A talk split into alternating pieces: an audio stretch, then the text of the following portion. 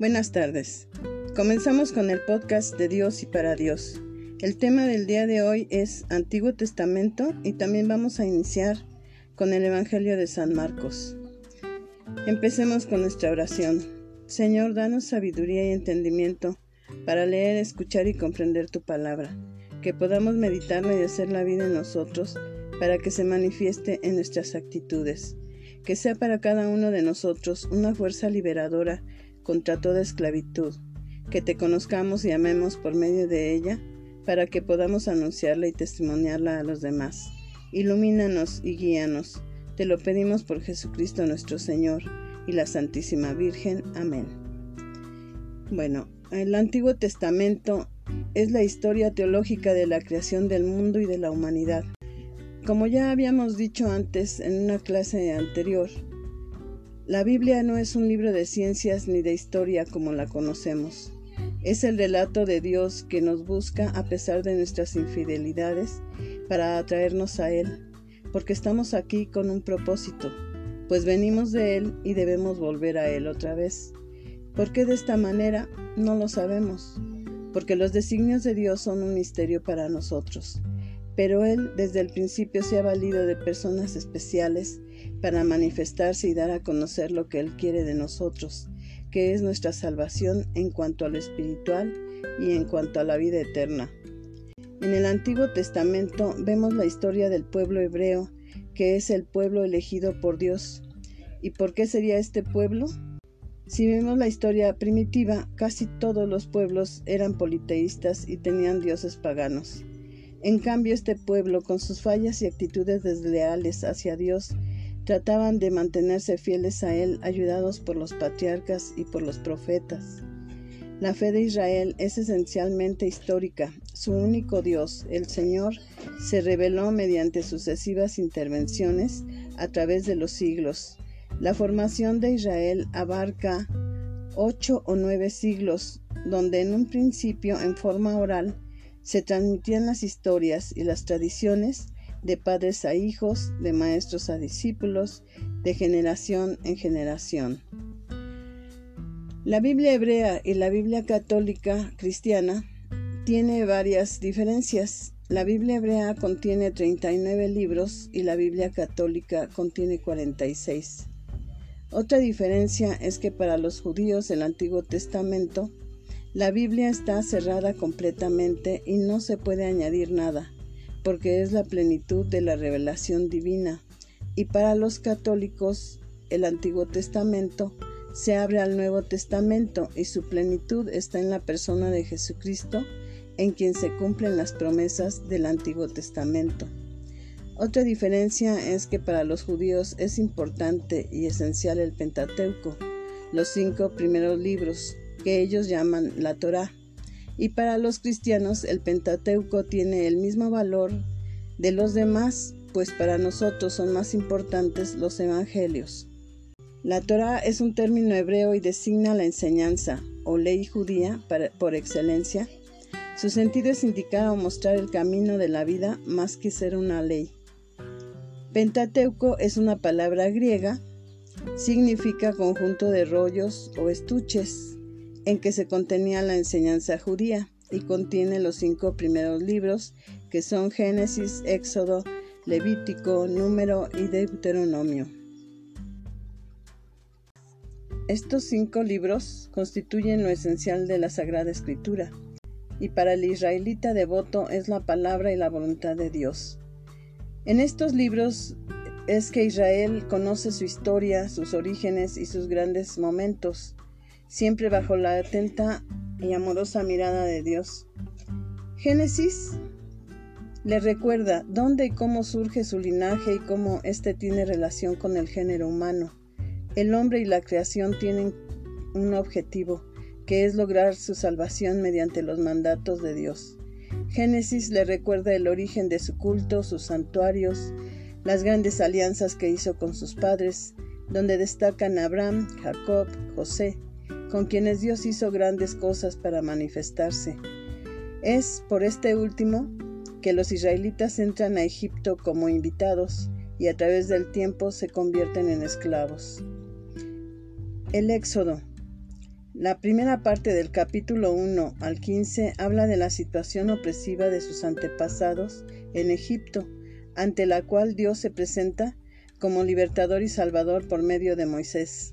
Lo saca de la opresión a través del pedagógico desierto. Esto lo vemos en los capítulos del 9 al 20. Y les da prescripciones y habita en medio de ellos. Lo vemos en los capítulos 23 al 40. En el Levítico vemos la explicación del culto, cómo hacerlo y qué sentido tiene. Y aprende también el israelita que por estos ritos se llega a la santidad requerida para la comunión con Dios. Los profetas les recordarán constantemente esta verdad, que su culto les exige una ética social, pues no hay culto verdadero si no hay justicia.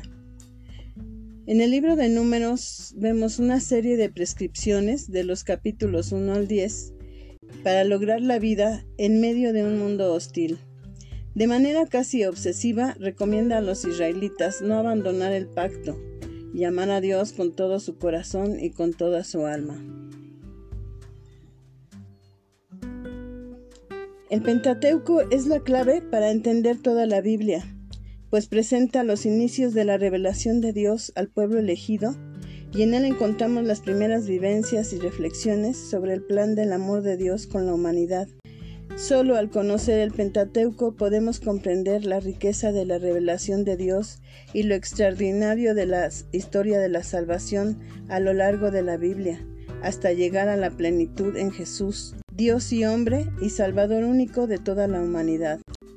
La relación de Dios con su pueblo se conservó en la memoria de las personas con respeto y amor, y fue transmitida de padres a hijos oralmente durante muchos años o siglos, hasta que esas experiencias se recogieron por escrito.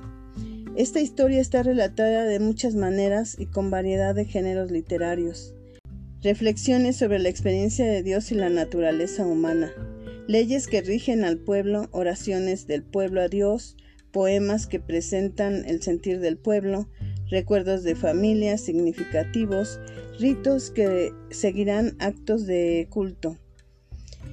La última redacción del Pentateuco se apoyó en las tradiciones de cuatro grupos de personas que se relacionaban con Dios de distintas maneras. Como cada tradición muestra aspectos bellos de Dios, los redactores finales decidieron unir las cuatro pues todas eran consideradas inspiradas por Dios. A cada tradición oral o fuente de conocimiento de Dios se le dio un nombre, como si fuera un solo actor. La tradición ya vista llama a Dios Yahvé a través del manuscrito y se presenta con la letra J. Se inicia en los siglos 9 y 8 a.C. Pertenecen al sur de Palestina y se centra en el reino de Judá. Subraya la cercanía de Dios con la humanidad y lo describe en términos antropomórficos, es decir, presenta a Dios actuando y reaccionando como persona humana. La tradición eloísta da a Dios el nombre de Elohim y se presenta con una E. Se inicia al mismo tiempo que la Yavista, en la que fue integrada alrededor del año 715 a.C. Surge en el reino del norte o reino de Israel y habla del profetismo, la fuerza de la moral y el peligro de la idolatría. Muestra a un Dios que habla en sueños y con símbolos como la zarza. La tradición deuteronomista tiene un estilo insistente y se presenta con una D. Fue escrita en el siglo VII a.C. Insiste en la acción de Dios y la necesidad de una respuesta personal y comunitaria se basa en las tradiciones anteriores. Empieza al final del reino cuando el reino del norte cayó en poder de Asiria. El pueblo parecía olvidar su fidelidad a la alianza del Sinaí. La tradición sacerdotal se presenta con una P y muestra a Dios distante y majestuoso. Se describe al regresar del exilio en el siglo VI a.C Israel ya no era una nación independiente y centraba su identidad en el templo. Da gran importancia a los ritos del culto y a las funciones de los sacerdotes. Poco después de surgir la tradición sacerdotal, se hizo la redacción definitiva de los cinco libros. Al saber esto comprenderás que haya tenido temas duplicados, escritos de diferentes maneras, y que algunos eventos estén desfasados en el tiempo. Tal vez te preguntes por qué juntaron todo y por qué no optaron por una sola fuente. Porque cada tradición nos da a conocer distintos aspectos de Dios y todas son valiosas, fortalecen nuestra fe en Él y nos revelan su amor salvador. Los judíos reconocen el Pentateuco como el Torah, que significa enseñanza o instrucción, y lo consideran completamente una ley.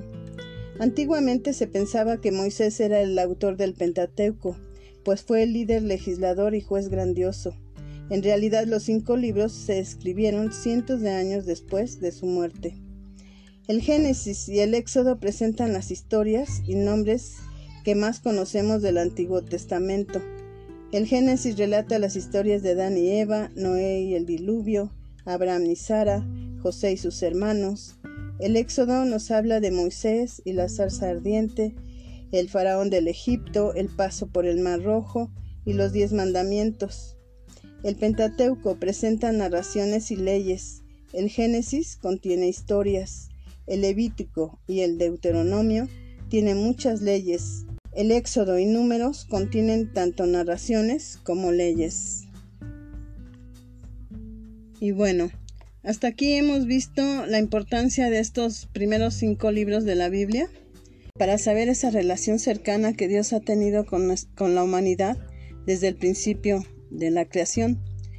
Y bueno, pasamos al Evangelio de San Marcos en este día será solo una invitación para que iniciemos esta lectura de este Evangelio. Eh, la palabra Evangelio significa en griego buena nueva o buena noticia y trata precisamente de esa buena noticia que es Jesús presente en el mundo. No solo es un relato de los dichos y hechos de Jesús, estrictamente el Evangelio es Jesús mismo, pues Jesús no solo es portador de la buena noticia, sino que Él mismo es la buena nueva en persona. El Evangelio no es una biografía de Jesús, no describe detalles de su persona como su estatura, el color de sus ojos, su manera de vestir, el cabello de su cabello o su manera de peinarlo. Sí nos gustaría mucho saber este relato, pero no lo tenemos. Es más bien y está dirigido a describirlo a él. El Evangelio Solo se ocupa de describir más que su persona su personalidad, además de sus acciones dirigidas a la salvación. No detalla el color de sus ojos, pero sí la caricia de su mirada. No describe el estilo de su calzado, pero sí el camino que trazaron sus pasos. De los cuatro relatos de los Evangelios, de San Mateo, San Marcos, San Lucas y San Juan, el de San Marcos es el primero en haber sido escrito en el año 64. El joven Juan Marcos no conoció personalmente a Jesús.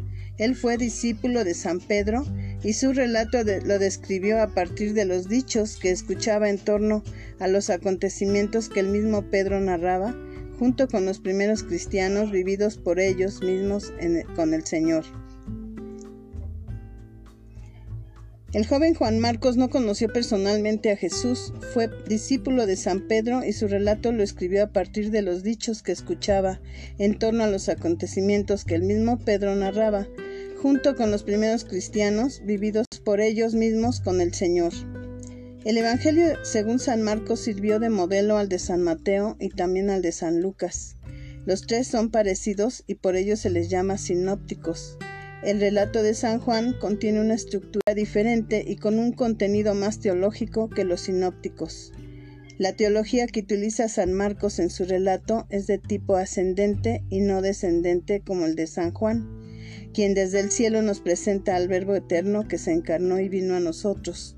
A diferencia, San Marcos nos presenta a Jesús, el hombre, quien después del desierto inicia la tarea de aliviar y levantar a los demás en un itinerario que lo conducirá a Jerusalén hasta morir en la cruz. El soldado romano que estuvo junto a la cruz dirá al ver morir a Jesús, verdaderamente este hombre era el Hijo de Dios, e igualmente que él, los lectores del Evangelio Podremos afirmar lo mismo si acaso en nosotros también San Marcos logra presentar desde la humanidad de Jesús su mesianismo plasmado por Dios en el plan de la salvación. El Evangelio según San Marcos no narra los relatos de la Anunciación, ni el nacimiento en Belén, ni la infancia. Los omite para evidenciar la divinidad de Jesús y dejar a la aceptación de los lectores la propia sorpresa, por convencimiento propio de cada uno, a partir de la lectura, de ese Jesús Mesías, el Cristo, Jesucristo. San Marcos escribió para comunidades paganas, es decir, no judías, su relato lo elaboró para romanos, griegos, sirios, fenicios y otros pueblos más, y lo escribió de tal manera que el lector no requiera tener conocimientos del Antiguo Testamento o de la religiosidad judía. Cuando es necesario, el mismo San Marcos explica el sentido de la tradición. Por lo anterior, la lectura de San Marcos es relativamente más fácil que los otros tres relatos y es el más breve, pues tan solo cuenta con 16 capítulos, presentan una personalidad de Jesús más elocuente y actuante que discursiva. En su estructura y estilo, San Marcos suele presentar cuadros a manera de imágenes de sus diversas narraciones. El estilo es más parecido al de un director de cine que al de un escritor, por lo que es recomendable tratar de imaginar y recrear en tu mente esas narraciones. San Marcos también se nos presenta como el Evangelio más sencillo de seguir, pues al acentuar especialmente la humanidad de Jesús, resulta más fácil para el lector la imitación de Cristo a partir de su humanidad que desde su divinidad. ¿A qué podemos aspirar si no a imitar a Cristo? Para la vida de todo cristiano, Cristo es el modelo a seguir e imitar, y lo ideal sería ir más allá de la imitación para poder configurarnos con Él. Tratar de ser como Dios es una tarea imposible. En cambio, intentar ser como Jesús, el hombre ideal, se torna un poco más sencillo. Así que un buen lector del Evangelio puede tener la atención ocupada en Jesús y eventualmente plantearse las preguntas de cómo hubiera actuado el Señor en estas circunstancias de mi vida, qué hubiera decidido, qué habría hecho Él. Iniciemos pues con este itinerario que el Señor recorrió hace dos mil años y que ahora nos invita a conocer y a recorrerlo nuevamente, pero ahora acompañado por ti de la mano de Él y gracias al texto de San Marcos que Él nos dejó. Prepárate a encontrar a dos protagonistas del relato, a Jesús de Nazaret y a ti mismo en persona, pues el Evangelio no es un relato de lo acontecido ya hace dos mil años, sino de lo que sigue aconteciendo de lo que a ti mismo te sucede. No es una narración escrita en tinta, sino con la propia vida, la de Dios hecho hombre y tu vida misma, tu historia personal. No te sorprendas si de pronto te identificas con cualquiera de los personajes, si te encuentras parecido al leproso, al paralítico, al endemoniado, a Pilato, a Caifás, a las mujeres que fueron al sepulcro, al ciego de Bethsaida, a la hija de Jairo, a la hija de la Samaritana, a San Pedro o a Judas Iscariote. Unos discípulos habían llegado donde Jesús y le preguntaron, Maestro, muéstranos dónde vives. Y él les respondió, Síganme y verán. Imagínense aquellos dos hombres siguiéndolo todo el día, y al ver cercana la noche, le habrán preguntado si ya casi llegaban. Y él les habrá respondido que sí, que ya casi. Al día siguiente continuaron siguiéndolo y así pasaron varios días. Y ellos preguntaban y él les respondía lo mismo, ya casi. Así los trajo durante dos o tres años y me imagino que al fin les pudo decir algo así como, ya lo han visto, ya les he mostrado dónde vivo, en los pobres, en los enfermos, en los pequeños, en los olvidados, en todos aquellos que yo he levantado. Les he mostrado que vivo en el mundo entero, en todo lugar y en cada rincón. Así que bienvenidos a este itinerario de viaje, a este seguimiento de Jesús, y les anticipo que será un final maravilloso, que ni siquiera podrá recibir el título de final. Empecemos a conocer al Hijo del Carpintero y te deseo, y les deseo a todos, que al final podamos decir verdaderamente este hombre es el Hijo de Dios. Y bueno, creo que con esto hemos terminado. Espero que nos ayuden a compartir el audio eh, a otras personas que ustedes crean que les puede servir. Les mando un fuerte abrazo en el amor de Cristo. Y antes de despedirnos, le digo a la niña que me mandó un mensaje diciéndome que me calle porque Dios no existe. Eh, le mando un fuerte abrazo, haré oración por ella y le digo que si ella no cree en Dios, Dios sí cree en ella y que la espera con los brazos abiertos. Y bueno, pues hasta aquí y nos oímos primero Dios el próximo jueves. Em, hasta pronto hermanos y gracias por escucharnos.